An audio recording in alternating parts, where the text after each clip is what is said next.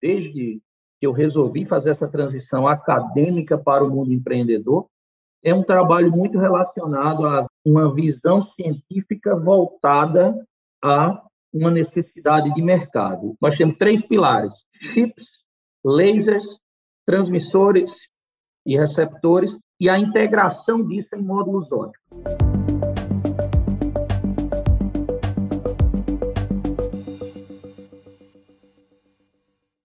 Hoje temos a alegria de receber aqui o Júlio César Rodrigues Fernandes de Oliveira. Ele é paraibano de Campina Grande e CEO da Ideia Electronic Systems, bacharel em Engenharia Elétrica em 2003 pela Universidade Federal de Campina Grande, com mestrado e doutorado na área de fotônica pela Unicamp. De 2004 foi o mestrado, 2007 o doutorado. Em 2014 fundou a BR Photonics, uma startup de alta tecnologia que teve crescimento acelerado na área de comunicação ótica. Em 2017 fundou a PI Tech, Products Technologies, desenvolvendo instrumentação científica para detecção de síncrotrons. A partir de agosto de 2018, tornou-se o CEO da IDEA, Sistemas Eletrônicos, Dispositivos Fotônicos Altamente Integrados. Já depositou 15 patentes no INPI, mais de 140 trabalhos publicados e 20 produtos tecnológicos atualmente no mercado de comunicações óticas. Ganhou o prêmio de Empreendedor do Ano de 2020 da Agência de Inovação da Unicamp. Júlio, obrigado pela tua participação aqui. Eu queria que você contasse um pouco da tua vida, desde a tua infância lá na Paraíba até os dias de hoje. João Marcelo, é um grande prazer estar aqui com você. É... Meu começo na Paraíba, meus meu pai é professor de matemática da Universidade Federal, minha mãe também, é, formada em matemática, era professora do Estado. Eles resolveram colocar uma, livra, uma cadeia de livrarias. Então, eu sempre tive uma vida muito relacionada à parte cultural. Assim, meu pai era bem relevante na cena cultural lá da minha cidade, sempre promovendo eventos, muito incentivando muita leitura, a parte científica. Então, sempre foi algo muito bem natural para mim, na nossa família, a importância da educação. Desde pequeno, eu já imaginava que o meu caminho seria fazer mestrado, fazer doutorado, mas eu gostava muito de futebol e joguei, cheguei quase subir ali para o profissional, voltei, então comecei a ir bem em Olimpíadas, aí comecei a, meu pai que tinha jogado bola profissional me convenceu, filho, você é muito melhor estudando que jogando, então eu resolvi ir gostava muito de matemática, sonhava em fazer matemática, e meu pai me convenceu a fazer engenharia elétrica, e o curso era muito forte lá na nossa cidade, e me encantei por física quando eu comecei a estudar engenharia elétrica, e essa combinação de física com matemática, modelar fenômenos da natureza, entender como as coisas funcionam, então foi sempre algo que me fascinou bastante. Então, vivi num ambiente muito propício para o mundo científico, assim, sempre muito incentivado. Apesar de estar numa cidade pequena, no interior da Paraíba, mas uma cidade com uma universidade muito boa e recebe gente de todo o Nordeste, de todo o Brasil, para poder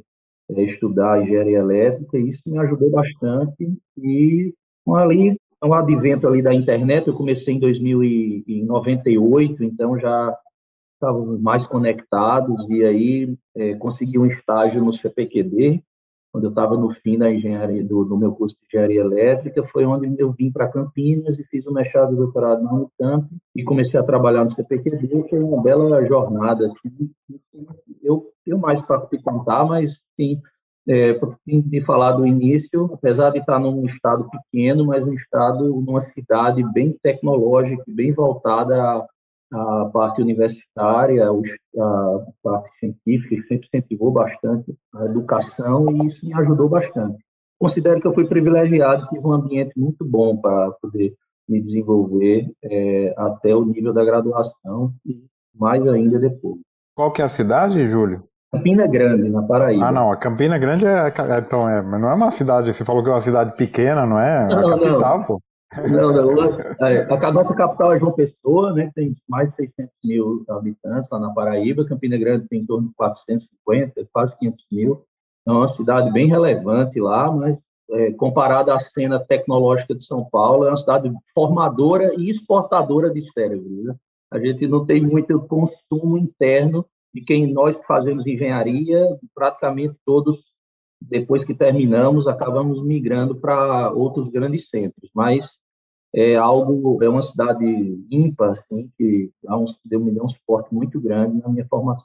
Na tua apresentação no site da empresa, em inglês você colocou executivo de P&D e líder de equipe com história de inovação, construindo ecossistemas tecnológicos para alcançar metas de alta tecnologia no campo de comunicação ótica.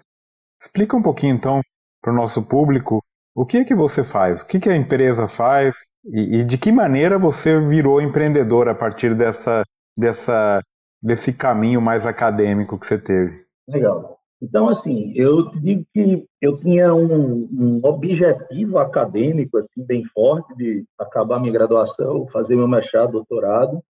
Quando eu tive contato com um programa muito particular que eu adorei, que chamava PIBIC, que era o, pro, pro, o Programa de Iniciação Científica, onde eu tive a minha primeira bolsa em comunicações óticas, quando eu estava no quinto período da universidade, quando eu descobri que colocava a luz naquele naquele filamento menor que um fio de cabelo do, de diâmetro, e isso chegava lá no Japão, passava debaixo dos oceanos, cara, que coisa fantástica. E quando eu comecei a estudar tudo isso, eu disse, cara, eu quero, eu quero entender como isso funciona. Então eu consegui os simuladores, consegui montar essa estrutura lá na universidade com o meu professor, e aí o CPQD tinha toda essa estrutura experimental em Campinas. Foi quando eu consegui vir para o CPQD, me chamaram para fazer o estágio, vim para a Unicamp, e eu me encantei. Quando eu cheguei no CPQD e comecei a estudar na Unicamp, vi todos os laboratórios, tudo que era simulação para mim, que tinham virado agora lasers, tinham virado fibras e modulação. Cara, eu disse, poxa, é isso que eu quero fazer. Só que nessa jornada, eu fui é, muito beneficiado por uma transição que o, na época o CPQD estava passando de levar suas tecnologias para a indústria. E na época estava surgindo a Padtech, que é uma empresa bem relevante no cenário de comunicações ópticas brasileiro, e o foco do nosso trabalho ali no CPQD era desenvolver tecnologias, não só patentear e publicar, mas também transferi-las para a indústria, para a Padtech. Então, na época foi algo muito ímpar para mim esse contato com a indústria, ver como eles cresciam, como eles escalavam, como, a, como era possível fazer ciência de ponta, estar tá publicando, patenteando, terminando o mestrado, doutorado, orientando meus alunos e, ao mesmo tempo, entregando soluções que iam para o mercado rapidamente. Então, isso me encantou bastante por volta ali de 2000, eu já estava no CPQD há 10 anos, de 2004 a 2014, o CPQD investiu muito, o CPQD viu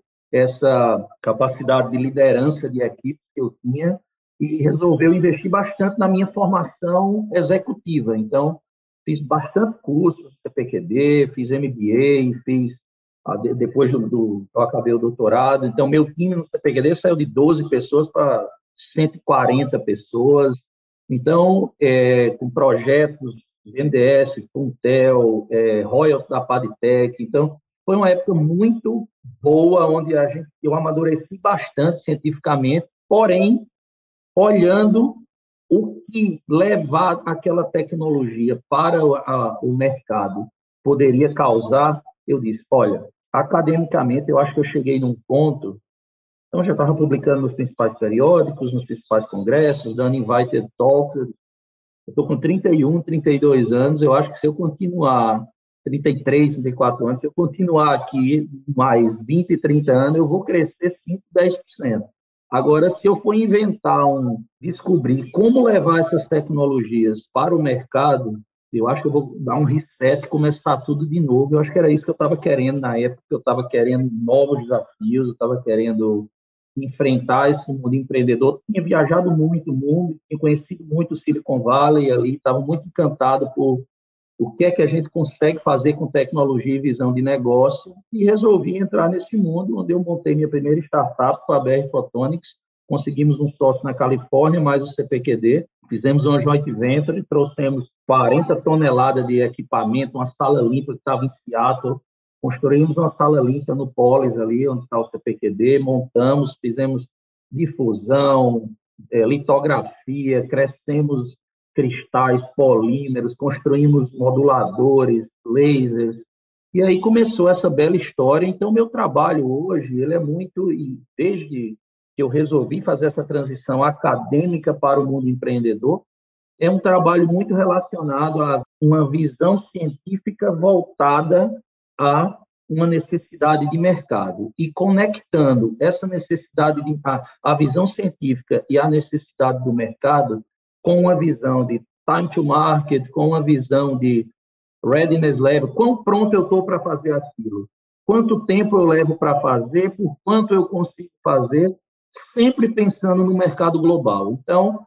comecei com a tecnologia que eu sempre fui louco e apaixonado, foi fotônica, como colocar informação na luz, colocar a luz dentro de uma fibra e levar isso o mais longe possível. Depois fui vendo que a fotônica começou a convergir com a microeletrônica, ou seja, eu comecei a funções que eu só fazia antes em transistores e com elétrons, eu era capaz de processar a luz em chips e fazer fotônica em silício e fazer com que essa convergência entre fotônica e microeletrônica começasse a acontecer. Eu acho que eu fui um grande privilegiado de ver isso acontecendo ali na minha frente, enquanto eu era um líder de um grande grupo de pesquisa com 120, 130 pesquisadores, e isso me deu a possibilidade de investir no meu time, investir em mim mesmo, e aquilo que há 10 anos era um sonho, como integrar fotônica com microeletrônica, hoje é uma grande realidade. Todos os principais grupos globais tecnológicos na área de comunicação estão investindo nisso e nós já estamos nessa vida aí há 10 anos, então temos um, um background, um know-how, várias soluções. Isso fez com que a gente tivesse dado um tiro certo lá atrás e estamos começando a colher muitos bons frutos hoje com as nossas empresas. Hoje eu sou CEO da IDEA, da Putec, da BR Photonics, temos quase 200 pessoas já trabalhando aí no Brasil, clientes nos Estados Unidos, na Europa. Então, foi uma boa jornada, mas é aquela coisa, o mundo empreendedor tem isso, ele é limitless. Foi uma boa jornada, mas estamos só no começo. Então, Júlio, mas você então, for, trabalhou no, e se formou aqui na Unicamp, trabalhou no CPQD, aí você fundou a BR Photonics, pelo que, que eu entendi, né? Você depois fundou a PITech, é o PITech? É PITech. Eu fundei a BR Photonics. A história é bem interessante. Eu fundei a BR Photonics, CPQD e um americano investiram. Eu fiquei lá por três anos.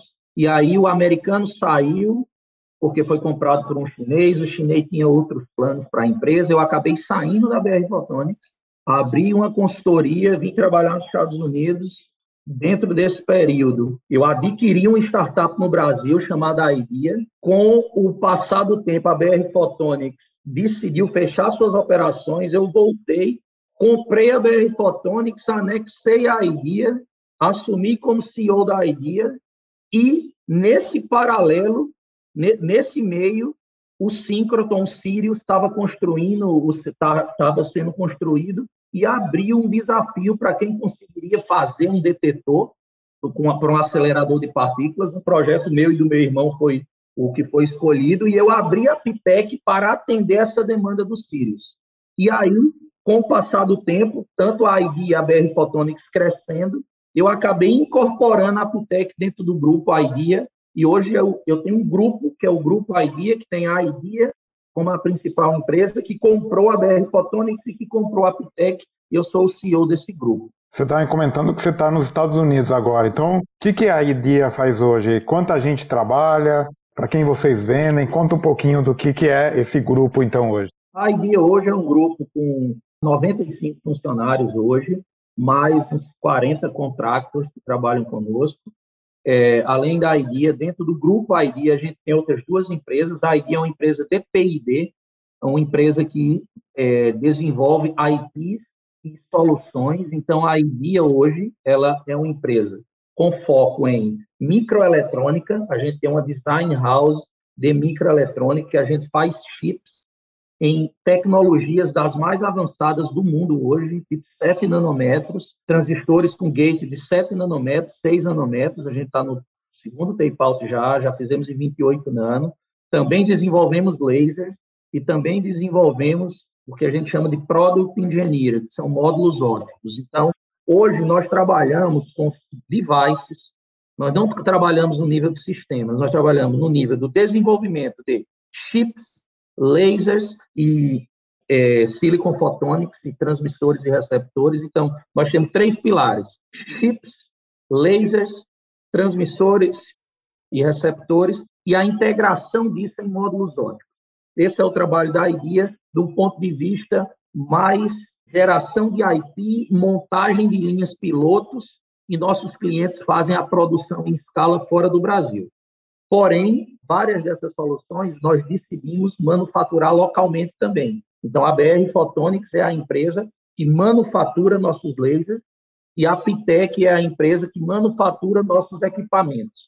Por que, que a gente não faz tudo isso no mesmo CNPJ? Porque aqui no Brasil, quando você é uma empresa de serviço, você tem um tipo de benefício. Quando você é uma empresa de dispositivo, você pode aplicar para outros tipos de benefícios. Quando você é uma empresa de equipamentos, para outros tipos de benefício. Um é PADIS, outro é lei do bem, outro é lei de informática. Então, no nosso país, a gente tem uma certa complexidade, mas se a gente sabe, sabe usar direitinho, a gente consegue usar todas, todos esses benefícios. Então, é, basicamente é isso, Marcelo. Nós somos uma empresa voltada ao atendimento do crescimento da internet, crescimento da conectividade, onde nós atuamos a quatro leis de distância do usuário. Nós não somos o cara que vende a internet, nós não somos o cara que vende o equipamento para quem vende a internet.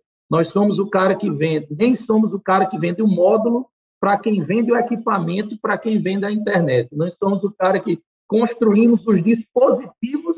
Que está lá dentro do, do device, exatamente. Que vão nos módulos, que por suas vezes vão nos sistemas, que por sua vez são vendidos para Vivo, Claro, que vendem a internet para nós. Então, nós estamos um B2B, bem B2B mesmo, bem, estamos no começo da cadeia.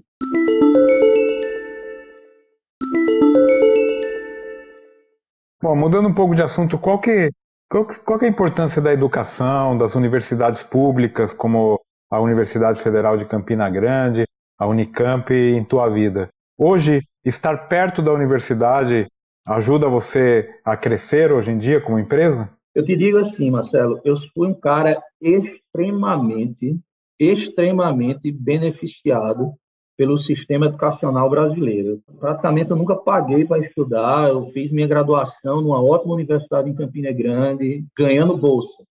Fiz meu mestrado na Unicamp ganhando bolsa. Fiz meu doutorado na Unicamp trabalhando no CPQD, então não precisava da bolsa. Tive oportunidades dentro do CPQD, projetos de Funtel, projetos do Fundo Nacional de Telecomunicações, projetos com recursos públicos para a gente se desenvolver na área de comunicações óticas. Então, eu te diria assim: o sistema educacional brasileiro, no meu caso, funcionou espetacularmente, não apenas para mim, mas para 100, 150 pessoas que eu formei, e 70, 80 dessas estão hoje comigo dentro das minhas empresas. Então, da mesma forma que muita gente elogia o sistema educacional da Califórnia, pode ter muita coisa errada no Brasil, em alguma, em outros Educacionalmente, para mim, Júlio, pessoa física, tudo funcionou de uma forma. Eu estudei em instituições de altíssimo nível, com ótimos professores e com condições para desenvolver o meu trabalho. Então, eu me sinto muito afortunado de, de ter tido essas oportunidades. E hoje, o fato de estar sempre perto das universidades, ter minhas empresas dentro do campus da Unicamp, as três empresas, é, ou a sala limpa no Polis do CPQD, a sala limpa no, no, no campus do Eldorado, está em Campinas hoje, circulado pela Unicamp, pelo CPQD, pelo Eldorado, pelo CTI, pelo LNLS, não tem preço. É uma vantagem competitiva absurda. A gente tem uma quantidade de cérebros e de pessoas boas em torno de nós muito grande, e isso faz com que a gente tenha um, um diferencial de recursos humanos ainda como uma grande vantagem competitiva em relação a qualquer país do mundo. Por quê? Nossos recursos de alto nível não sofrem o mesmo nível de competitividade que, que outros países sofrem, porque tem poucos projetos de alto nível para coletar essas pessoas de alto nível. Então, a gente consegue contratar gente muito boa, muito capaz. O único problema é as pessoas não estão prontas para resolver o meu problema. Porém, se você tem paciência e tem um plano para treiná-las, para capacitá-las, você vai ter em dois, três anos pessoas melhores do que você contrataria em qualquer outro lugar. Então, eu te digo que a minha estratégia hoje é estar perto da Unicamp, estar perto de PQD, Eldorado, CTI, LNLS, contratar pessoas boas e ter um ciclo de, de maturação e de treinamento desse pessoal, fazendo com que maximize o resultado para as minhas empresas e sendo bom para as pessoas também. Como você enxerga o setor de inovação e empreendedorismo no Brasil? O que, que precisa mudar? Eu não acho que, assim, eu sei que muita gente fala que o custo Brasil, uma alta carga tributária e tal. Para mim, o custo Brasil, uma, a maior dificuldade que, que o empreendedor enfrenta no Brasil é que várias ideias boas existem, mas o suporte para fazer com que essas ideias aconteçam, ele é não é que é o suporte é limitado, eu acho que ele vem melhorando ao longo do tempo, ele ainda é limitado, mas ele vem melhorando. Mas quando você olha para cima e vê o tanto de coisa que você não sabe, o tanto de risco que você vai correr, isso congela. Você diz, pô, não sei, será que eu tenho que pagar esse imposto? Será que eu não tenho? Será que eu posso contratar? Mas se eu contratar o cara, eu vou pagar 1,7 vezes o valor do cara. Então, como é que eu vou contratar? Como é que eu vou ter fluxo de caixa? Onde é que eu vou achar dinheiro? Os bancos normalmente dão dinheiro para quem não precisa de dinheiro. E você tem que ter todas as garantias do mundo para poder, quando é pequeno, receber, receber recursos. Então, assim, não é fácil é difícil, mas eu vejo claramente que está melhorando. E para mim, essa não é uma tarefa apenas do Estado.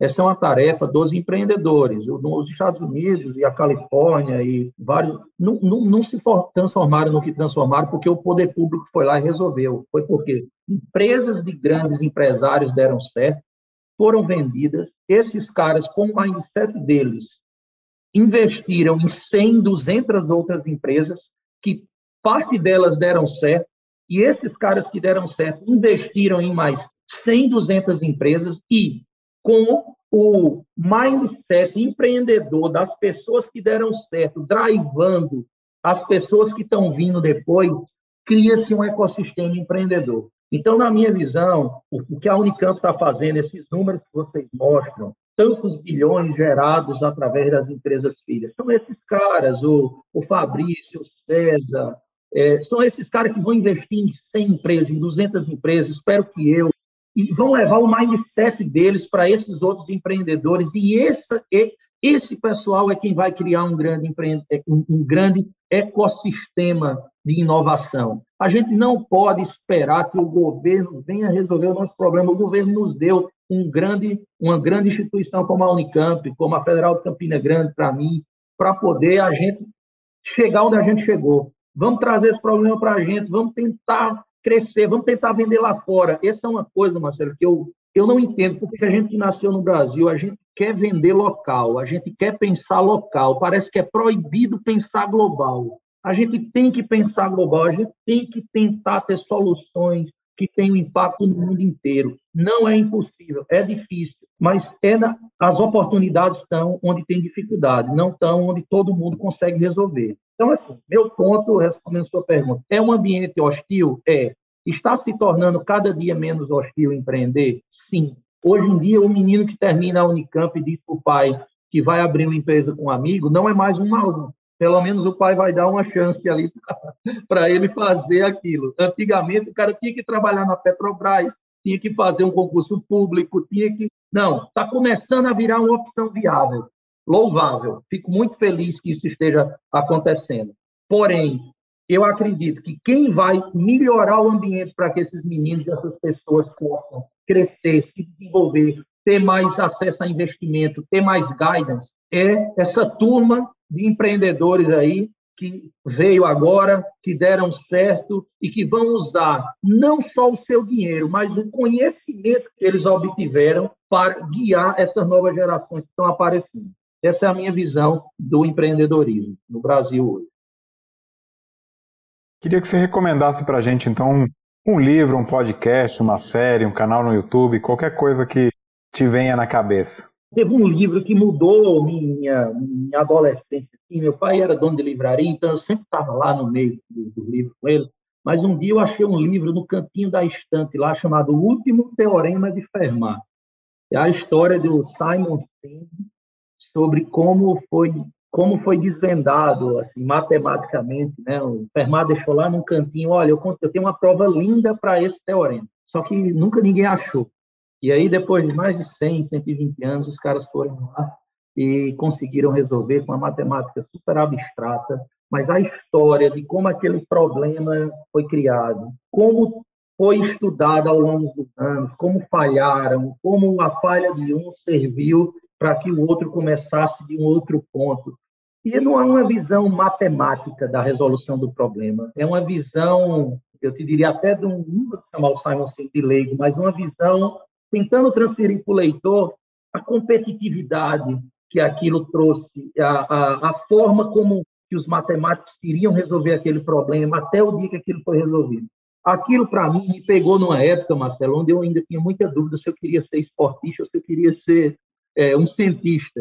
E quando eu li aquilo, eu disse, cara, esse nível de. O, o que me move no esporte não é fazer o gol, é a competitividade, de, é, é saber que só treinando eu vou ser melhor, e quando eu vi aquilo, eu disse, cara, existe essa mesma coisa no mundo científico. Existe essa mesma coisa no mundo. Eu tenho que estudar, eu tenho que treinar, eu tenho que aprender para eu poder ser melhor a cada dia. Só que assim, se eu for jogar, eu vou parar com 35 anos. Se eu for estudar, eu vou fazer isso até 100 anos, se eu viver até 100 anos. Então, foi aí que eu escolhi a minha, uh, o meu caminho e esse livro foi um livro muito importante assim na minha história é, ali mais ou menos na minha adolescência ali, que eu adorei ter lido ele e me deu boas, bons insights.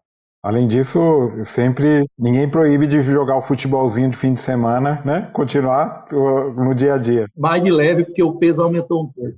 Um ping-pong para finalizar. Tua melhor e a tua pior lembrança da graduação? Minha melhor lembrança da graduação são os amigos, assim, foi fantástico como a gente consegue criar vínculos. É uma época, eu acho que talvez seja a última época da vida que a gente consegue criar esses vínculos tão carnais assim. Então, foi minha melhor é, lembrança são os amigos. Minha pior lembrança, eu acredito, teve um período que eu decidi fazer administração também à noite. Eu fazia elétrica, 11 cadeiras de dia e fazia administração, 8 cadeiras à noite. Então, eu fazia 19 cadeiras no semestre. Eu enlouqueci naquele semestre, eu estudava de manhã, de tarde, de noite, ia para laboratório. Aí depois eu disse: não, não, calma, deixa eu não dá para fazer administração ao mesmo tempo que elétrico. Quando eu acabar, eu faço um MBA e ali eu tá bom, achei, um, achei o meu limite. Tenho, não dá para ser bom em tudo ao mesmo tempo. Então, aquela lembrança ali foi um período que eu aprendi, assim, que eu não era um super-homem. Todo mundo tem limite. E uma aula inesquecível? Uma aula inesquecível foi a primeira vez que eu. Acho que foi na, na Unicamp já. Primeira vez que eu entendi como, como resolver uma, a equação não linear de Schrödinger lá, para entender como como um pulso se propaga dentro de uma fibra ótica. Quando eu escrevi aquele programa no MATLAB e vi aquilo ali, caramba, eu realmente entendi o que eu estou fazendo naquele dia ali. Eu acho que foi um dia que marcou para mim. Assim. Eu acho que eu sou um profissional do que eu estou fazendo. Eu sei o que eu tô... Eu tive que entender tanto conceito para chegar aqui. que agora eu acho que eu sou um profissional do que eu estou fazendo. Legal. E um empresário que você admira? Eu gosto mais do Elon Musk. Então, eu acho que é um cara que pensa muito fora da caixa. É, eu não estou discutindo métodos pessoais dele, eu estou dizendo que quando ele fala os portugueses e os espanhóis ampliaram o nosso universo, inventando as caravelas e conectando os continentes. E eu estou construindo as caravelas espaciais que vão nos conectar com os outros planetas. Então, assim, quando uma pessoa se possibilita, quando uma pessoa se permite pensar tão longe, pensar tão grande, eu acho que ele abre a porta para muitos outros que vêm depois dizer, cara, o impossível é questão de opinião. Eu posso chegar e vamos chegar. E eu te digo, Marcelo, muita gente fala, muita gente sabe, muita gente tem ideia, mas o cara que vai lá e constrói é esse cara que eu dou um valor absurdo. É muito importante ter a ideia, é muito importante saber expressar suas ideias, mas saber transformá-las em algo que mude a sociedade é algo que me seduz absurdamente. E esse romance, tanto com os carros elétricos quanto com essas ações espaciais. É um cara que hoje eu venho olhando e um cara independente da pessoa, as ideias desses cara, desse cara são fantásticas e ele está disposto a mudar esse mundo enquanto ele está passando por aqui. Não sei se eu vou conseguir, como ele, guardadas as proporções, mas eu me inspiro e tento buscar é, crescer na mesma direção.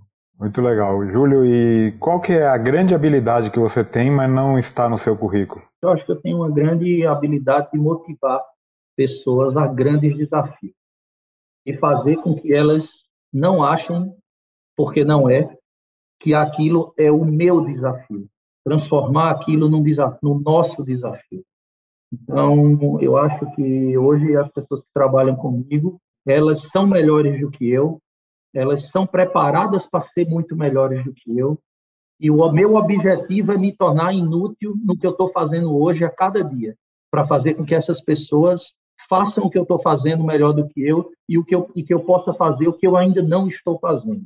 Então, essa eu acho que é o mantra da minha gestão, é ter sempre pessoas que venham e façam melhor do que eu que eu estava fazendo, para eu poder fazer o que eu ainda não estou fazendo. E eu acho que isso é um fator motivador muito grande para as pessoas. Saber que quem está ali com você, lhe liderando, está investindo em você e sabendo que a gente só pode crescer se a gente crescer junto. Então, eu tenho um sentimento de crescimento conjunto muito forte, de dividir o que a gente conquista. Isso não tem como escrever num currículo, mas eu acho que isso é algo meu, que veio comigo. Eu sinto muito mais prazer quando eu vejo a vida do meu time melhorando do que quando a minha vida própria está melhorando. Ver que esse pessoal está resolvendo problemas que antes eu não conseguia resolver, ver que o pessoal hoje traz ideias que eu não conseguiria pensar. Isso me fez ver que eu deixei de ser um, um técnico e passei a ser um, um, líder, um executivo, ser um cara que hoje se satisfaz mais em montar um time que faça as coisas melhor do que eu, do que em chegar lá e dizer fui eu que fiz. Então, acho que essa é uma característica minha que não tem como escrever no currículo e que hoje genuinamente é verdade. A gente que sai do mundo científico para mudar esse mindset, a gente tem um prazer muito grande. Esse é meu paper, esse é meu minha patente. E hoje dizer, olha, isso aqui é o que o meu time fez. Os caras sabem muito mais do que eu que estão fazendo e eu ajudei a montar um ambiente onde eles pudessem fazer isso. Isso me satisfaz muito mais do que ir lá e dizer que fui eu que fiz. Eu acho que isso é o que eu poderia dizer que é, é difícil de escrever no currículo. Júlio, obrigado pelo teu tempo, pela, pelo teu trabalho, parabéns pelo que vocês têm conquistado.